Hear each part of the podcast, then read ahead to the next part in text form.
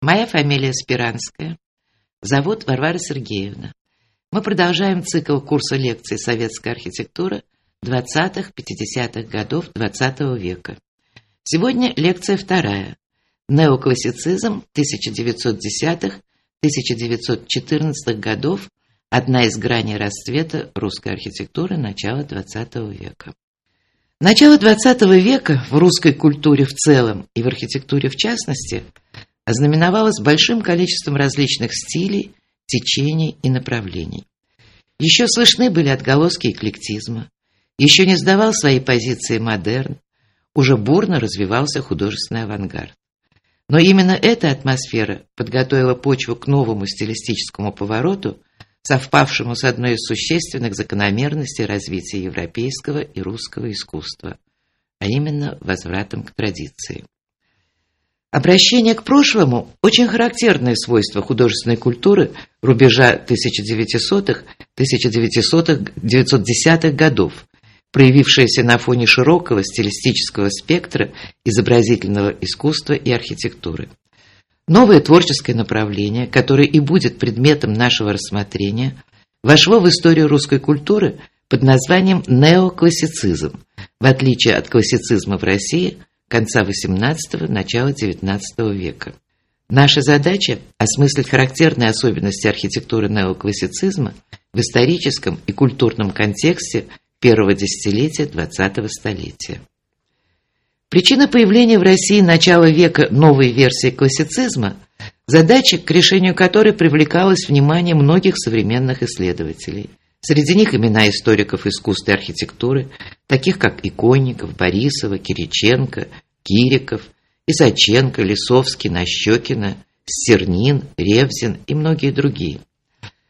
В определенной степени общим для Европы и России начала века было предчувствие глубоких катаклизмов. Надвигающаяся катастрофа Первой мировой войны и многие другие события социального характера рождали ощущение гибели существующих культуры. Одних это побуждало к решению новых задач и страстному поиску новаторской художественной формы, о чем мы будем с вами говорить в следующей нашей беседе. У других взгляды обращались в прошлое. В качестве иллюстрации приведем строки из стихотворения «Кинжал» Валерия Брюсова. «Когда не видел я ни дерзости, ни сил, когда все под ермом клонили молча вы, я уходил в страну молчания и могил, века загадочно былые. Это апелляция к культурной памяти, к целительным свойствам традиций, по выражению Григория Юрьевича Стернина, сыграла решающую роль в судьбе русского неоклассицизма. Стала необычайно важной для понимания духовного мира русской художественной культуры, для осознания, как пишет Стернин, способов и форм ее сопряжения с историческим содержанием эпохи. Цитата закончена.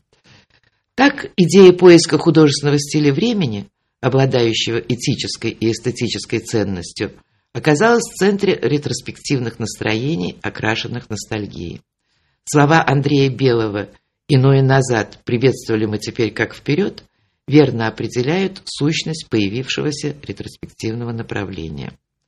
Казалось бы, ретроспективизм должен был повторить путь эклектики, также восходивший к неким прообразам ушедших стилистических эпох. Но это не так. По сути дела, ретроспективизм был качественно новым явлением в русской культуре первого десятилетия XX века, поскольку в эклектике, в свободе ее выбора, виделась тогда утрата подлинной преемственности. Ретроспективизм же исходил из принципиального пассиизма, то есть из пристрастия к определенному прошлому и желания его истинного возрождения. Ретроспективизм противопоставлял себя не только эклектике, но и модерну. Модерн, дерзко сломавший привычный язык классических форм, открыто заявивший о разрыве с любой традицией ордерной системы, продекларировавший идею органичности, целостности, рациональности, не оправдал с точки зрения ретроспективистов, как сказал Андрей Владимирович Иконников, полноты стилевых ожиданий. И не только потому, что для России этот стиль был вторичным, пришедшим с Запада, но скорее потому, что ретроспективисты не увидели в нем глубины живых национальных традиций. К вопросу стилистических взаимоотношений модерна и неоклассицизма нам придется еще обратиться. Итак, поиски архитектурного стиля на рубеже 1900-1910-х годов, исходя из программы ретроспективизма, шли в двух направлениях. Одно из них условно можно назвать неорусским. Его представляли архитекторы Покровский, Султанов, Щусев и другие. Они вдохновлялись произведениями русского средневекового зодчества, прежде всего зодчеством Москвы, Новгорода, Пскова. Второе направление – неоклассицизм – ориентировалось на мировое и русское классическое наследие, в котором особенно велика оказалась роль классицизма и его завершения ампира. Последнее психологически было вполне объяснимо. Бурный рубеж веков пробудил ностальгию по стремлению к порядку, уравновешенности, стабильности. Классицизм же обладал стройной системой форм, четко обозначенным идеалом. Возвращение к упорядоченности классицизма казалось теперь спасительным для архитектуры, избавляло от производства эклектики и безудержного, как тогда казалось, декоративизма модерна. Движение к классицизму, назревавшее на протяжении 1900-х годов, пришло через увлечение античностью, всегда понимаемой как колыбель культуры человечества. Именно античность утверждала идеи культурной преемственности. Обращение к ней было не просто возрождением традиции, а образным отражением реальности, чуждой, казалось бы, XX веку. Но поэт Валерий Брюсов в письме Чулкову пишет о своем новом цикле стихотворений.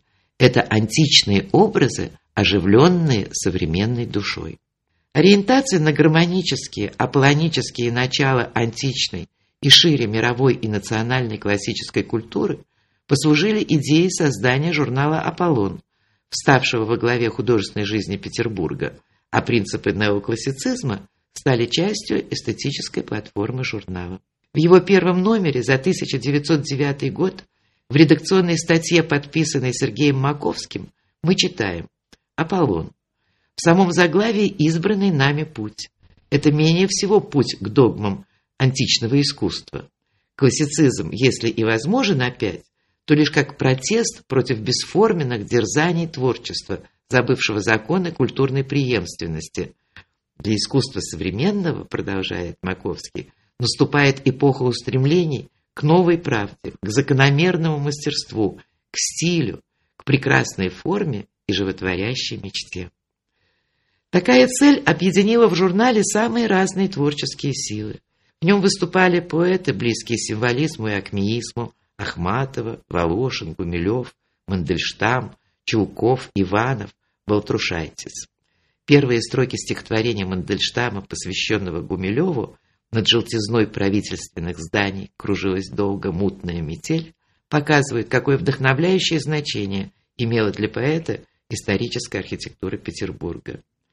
Приветствуя новые тенденции классического наследия в искусстве, один из, может быть, лучших поэтов Серебряного века Анинский в 1900 году в письме к своей корреспондентке Бородиной писал «Имеет ли нравственное право убежденный защитник классицизма бросить его знамя в такой момент, когда оно со всех сторон окружено неприятелем?» Цитата закончена.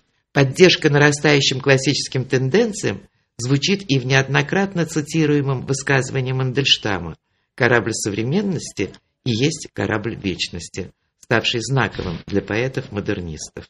Центром распространения эстетики классицизма стало и художественное объединение «Мир искусства», сформировавшееся ранее Аполлона в конце 1890-х годов. В него входили художники Бакст, Добужинский, Лансере, Сомов, во главе с художником-критиком, историком искусства Александром Николаевичем Бенуа. Изучение и пропаганда старого искусства были для всех них продолжением творчества. И все-таки, полнее всего, классицизм проявил себя именно в архитектуре. Журнал «Мир искусства» стал пропагандировать как строгость петербургского классицизма, так и, по выражению самого Бенуа, милую уютность московского ампира. Движение к неоклассицизму в русле ретроспективизма проявилось не только в архитектуре, но и в архитектурной мысли тех лет. В содержании художественной программы четвертого съезда русских зодчих, состоявшегося в Петербурге в 1911 году, было включено обсуждение идеи ретроспективизма, Проводилась в том числе ориентация на архитектуру итальянского возрождения, русского классицизма XVIII – начала XIX века и на древнерусское зодчество.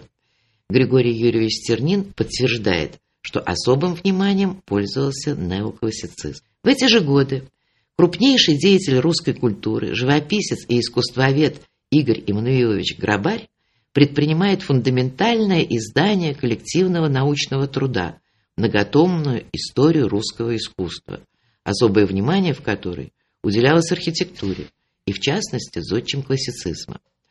Известный петербургский исследователь русской и зарубежной архитектуры, автор недавно вышедшей монографии, посвященной творчеству Ивана Александровича Фомина Владимир Григорьевич Лисовский, пишет, что каждый выпуск истории русского искусства – становился событием в культурной жизни России.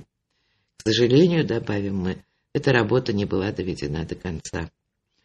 Выделим и неприходящее для истории становления неоклассицизма в России начала XX века другое событие – устройство исторической выставки русской архитектуры и художественной промышленности, открывшейся в марте 1911 года в залах Академии художеств, в которой были собраны работы величайших зодчих двух петербургских веков. Что самое примечательное, на ней был представлен обширный, до тех лет почти неизвестный широкой публике, художественно-бытовой материал, благодаря которому, утверждает один из устроителей выставки Бенуа, я цитирую, «жизнь прошлого вставала с удивительной полнотой». Стоит обратиться к ставшему сегодня библиографической редкостью превосходно изданному каталогу выставки содержащего поистине драгоценные для нашего времени фотографии, чтобы убедиться в том, насколько велика была в эти годы роль традиций, которые позволяли, мы вновь цитируем Александра Николаевича, образовывать свой вкус на изучение искусства прошлого и, разумеется, учиться у того прошлого, которое ближе нам по духу. В этом высказывании прозвучала очень важная для определения ориентации искусства на наследие прошлого нота – Обострение художественного сознания в канун перелома истории соединялось с мечтой вернуть золотой век культуры, под которым тогда понималась пушкинская эпоха с пушкинским определением тех времен, как дней Александровых прекрасное начало. Постепенно складывалось убеждение, что классицизм в России стал не менее национальным, не менее русским, чем архитектура до Петровского времени и может претендовать на решение проблемы национальной архитектуры – с не меньшим правом, чем неорусский стиль. И в то же время неоклассицизм, который занимает, как мы убеждаемся, лидирующие позиции в предреволюционной архитектуре, не был стилистически однороден. Его образцы одна часть архитекторов видела для себя в итальянском ренессансе, как Иван Владиславович Желтовский и Владимир Алексеевич Чеко, и Андрей Евгеньевич Белогруд. Другие – в наследии русского классицизма, как архитекторы Фомин, Лансере и другие. Десятилетия перед мировой войной в России можно с полным основанием назвать периодом архитектурной неоклассики. Это время показывает нам примеры удивительной, высокопрофессиональной, наполненной глубоким знанием традиций архитектуры, но и в этом ее уникальность. Архитектуры переосмысленной, преображенной индивидуальным талантом зодчего, по существу получивший новое рождение в начале XX века. Обратимся к творчеству Владимира Алексеевича Щуко. Годы его жизни 1878-1939. Зодчий, живописец, скульптор, график, мастер театральных декораций, обладающий поистине возрожденческой широтой художнических устремлений, что в целом было характерно для представителей художественной культуры первой половины XX века. Он был увлечен искусством итальянских архитекторов эпохи Возрождения Джакомо Виньолы, Андреа Палладио и других. России, более того, именно Петербургу, культ Палладио, величайшего из зодчих Чинквичента, был присущ начиная с XVIII века. Вспомним петербургского палладианца Джакомо Кваренги. Многообразные композиционные схемы этого выдающегося архитектора-новатора оказались необычайно податливыми для последующих преобразований – которые виртуозно использовались русскими архитекторами-неоклассицистами. Щуко, пишет Иконников, принадлежат наиболее последовательные в предреволюционной русской архитектуре попытки закономерно соединить закономерности построения композиции, идущие от итальянского ренессанса, со структурой многоквартирного доходного дома. Да, колоссальный ордер жилого дома по Каменноостровскому проспекту в Петербурге, это дом номер 63, 1912 года, дом инженера Маркова. Вторящий рисунку ордерной композиции лоджии Дель Капитанио в Андреа Палладио, мощный таблемент которого придают самому зданию и окружающей застройке проспекта масштабность и значительность. Промежутки между колоннами, занятые стеклянными эркерами, вносят в композицию фасада элементы современности. Масштабность творческого дарования Щуко доказывают и его работы на темы русского классицизма. Исполненные им в 1911 году проекты зданий русских павильонов для международных выставок в Риме, художественно-исторический отдел, и в Турине, промышленный отдел, вызвали оживленные споры современников, столкнули между собой их различные взгляды на русский классицизм.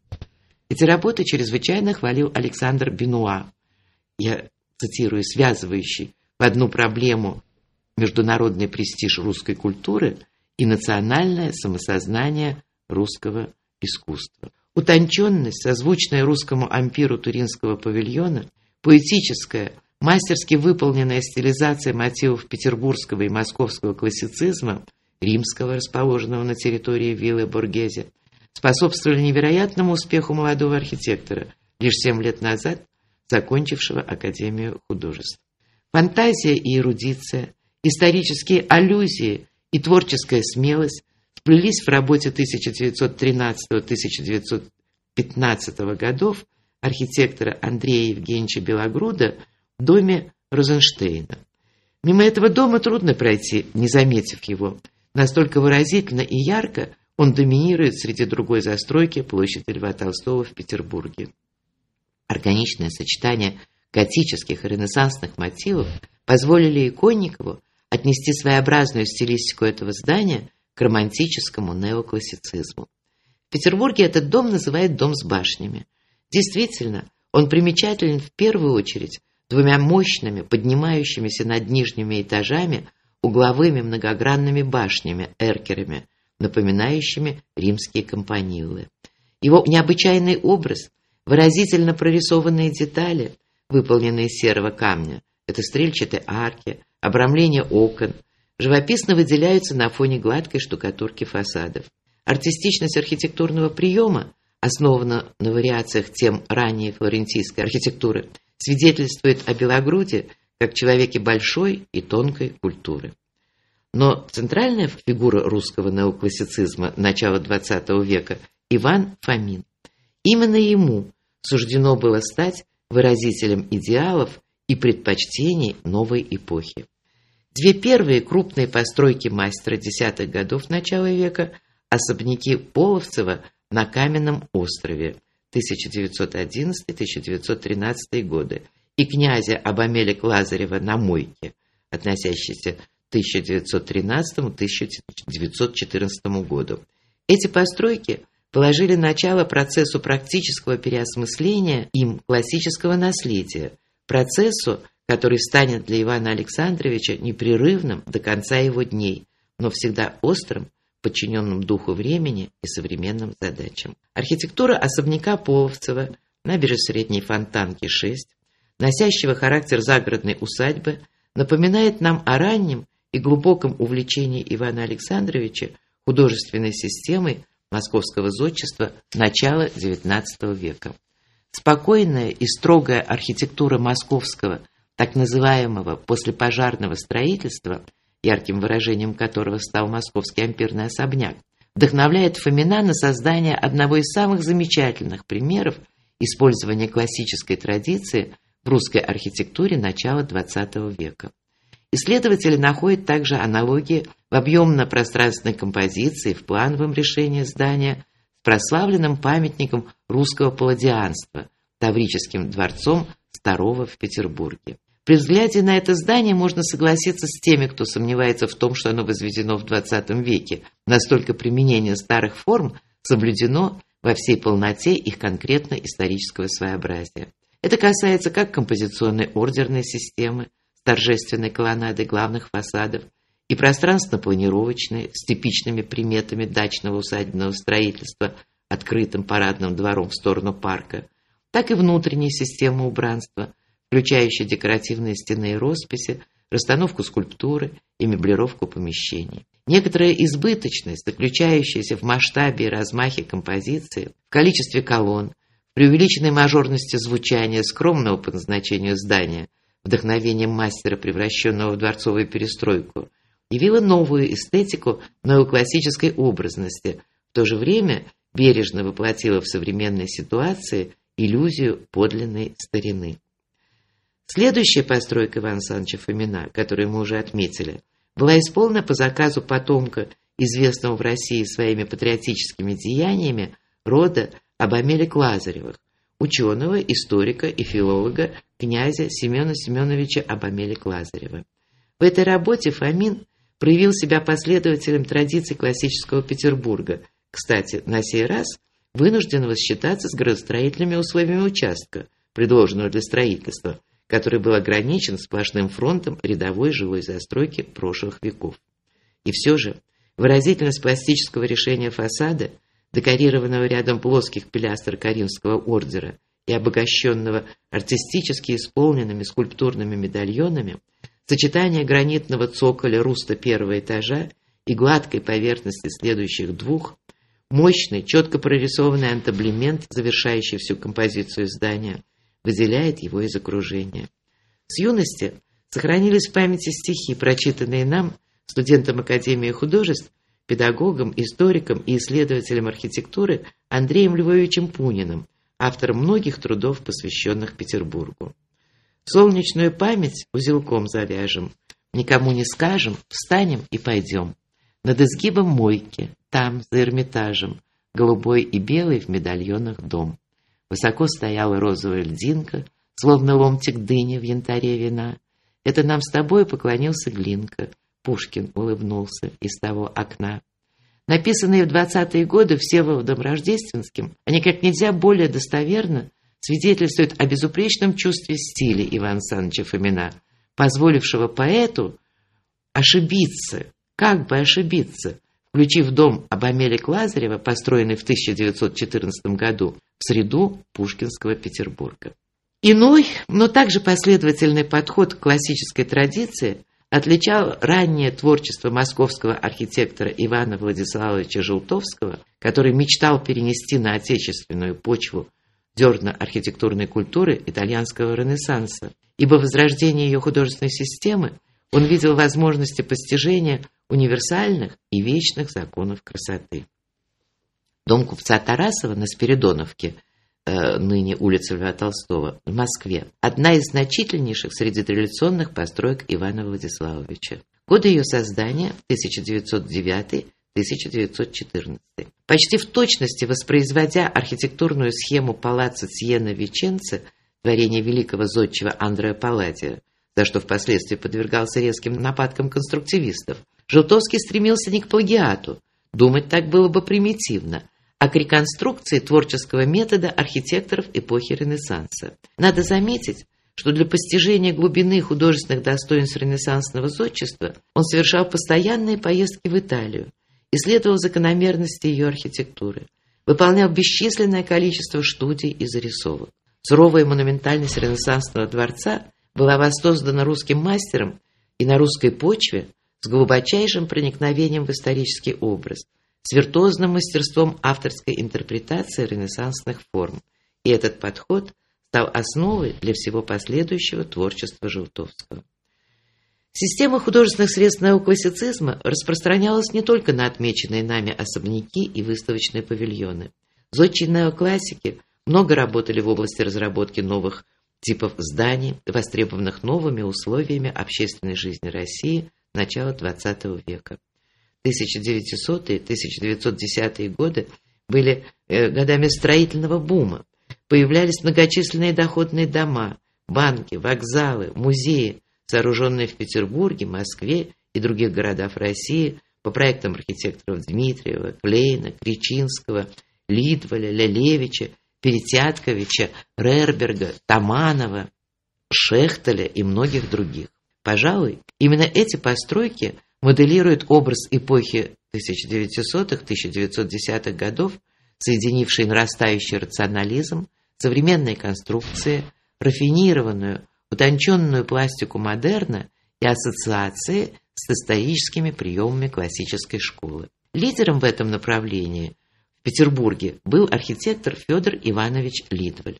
Воспитанный на творческих методах эклектики, он в дальнейшем становится ярким представителем северного модерна – склонность к многообразным поискам и стилевой эволюции, а также последовательное освоение новых строительных материалов и конструктивных возможностей позволили ему своеобразно проявить себя и в так называемой модернизированной неоклассике. Именно на этой вехе творческого пути мастера нам надо остановиться. Среди известных построек в русле обращения классики, таких как здание Второго общества взаимного кредита на Садовой улице 34, 1907-1910 годы, доходный дом Толстого, набережной реки Фонтанки, 54, улица Рубинштейна.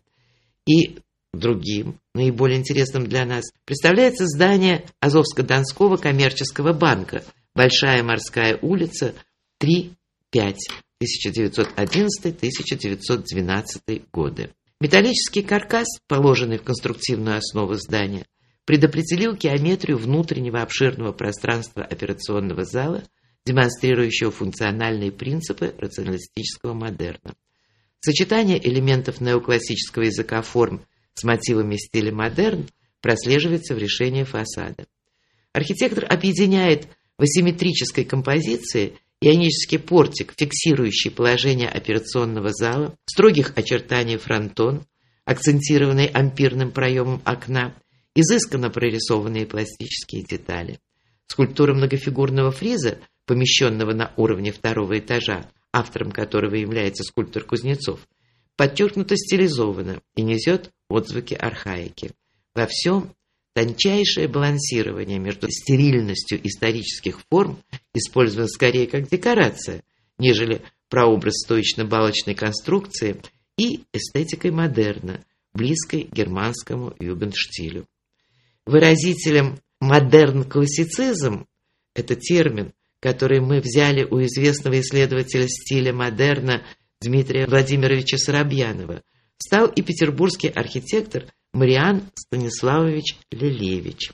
Одна из ключевых работ мастера в этом направлении – торговый дом фирмы Мертенса на Невском проспекте, 21. Этот дом относится к 1911-1912 году. Предельно точно и лаконично суть этого произведения архитектуры выразил Борис Михайлович Кириков. Он сказал, характер здания определяется взаимодействием двух систем – конструктивно-рациональной каркасной структурой и иллюзорно-тектонической палладианским ордером. Могла ли архитектура в период бурного технического прогресса перед ним устоять? Рационализм модерна – и отклик на стилистический зов времени соединились в этом здании в репрезентативную форму, доминирующую своим выразительным обликом в окружающей застройке. Три арки, опирающиеся на импосты каримских колонн, организуют фасад здания. В данном случае ордер выступает как одежда здания, не являя собой тектоническую сущность стоечно-палочной системы. Сплошное остекление арочных проемов продиктовано функцией торговых залов, нуждающихся в освещении, но одновременно придает архитектуре современное звучание. Промежутки между окнами верхнего этажа заполнены орнаментальным скульптурным декором. Замковые камни с расположенными на них мужскими фигурами выступают не как инженерно необходимые элементы арочных конструкций, а как завершающие аккорды архитектурных исторических цитат. С началом Первой мировой войны неоклассицизм начинает постепенно сдавать свои лидирующие позиции в строительной практике. Но мы завершим его путь анализом еще одной работы, относящейся к 1916-17 годам будущих революционеров от архитектуры братьев Весниных. Неосуществленный проект универсального магазина акционерного общества «Динамо» Это попытка лаконичного, правдивого решения темы большого классического ордера современными средствами. Основой всей архитектурной композиции явилась каркасная конструкция, ритмично расчлененная легкой аркадой с минимальным использованием классических элементов и обширным остеклением. В этом проекте Весняным удалось создать новый образ архитектуры, не только открывающий новый этап в их творческой эволюции, но и доказывающий, насколько важна была культурная основа неоклассицизма для дальнейшей, уже после революционной деятельности зодчих. Завершая наш экскурс в недолгую историю русского зодчества 1900-1910-х годов, сделаем краткие выводы. Неоклассицизм получил распространение в эти годы не только в России, но именно в России, наряду с неорусским стилем, в нем отчетливо проявилась склонность к возрождению национальных традиций, величавая сдержанность, гармония, ясная простота русской архитектурной классической школы, опирающейся на основы мирового культурного наследия, опыт рационалистической линии модерна, ее утонченная эстетика, интеллектуальный дух Серебряного века сформировали сложный, быть может, в отдельных местах и спорный, но глубоко творческий и романтический образ архитектуры. Неоклассицизм стал одной из ярких граней расцвета русской культуры перелома XIX и XX веков. История отвела этой эпохе лишь одно десятилетие, но она воплотила уникальную связь времен, минувших и будущих. Свое возрождение, хоть и в ином преображенном виде, неоклассика переживет и в первые послереволюционные годы – выстояв в ожесточенной борьбе с конструктивизмом 1920-х годов и в 1930-1950-е период обострения идеологических проблем в искусстве. Жизнь этого стиля в русской культуре XX века еще продолжится.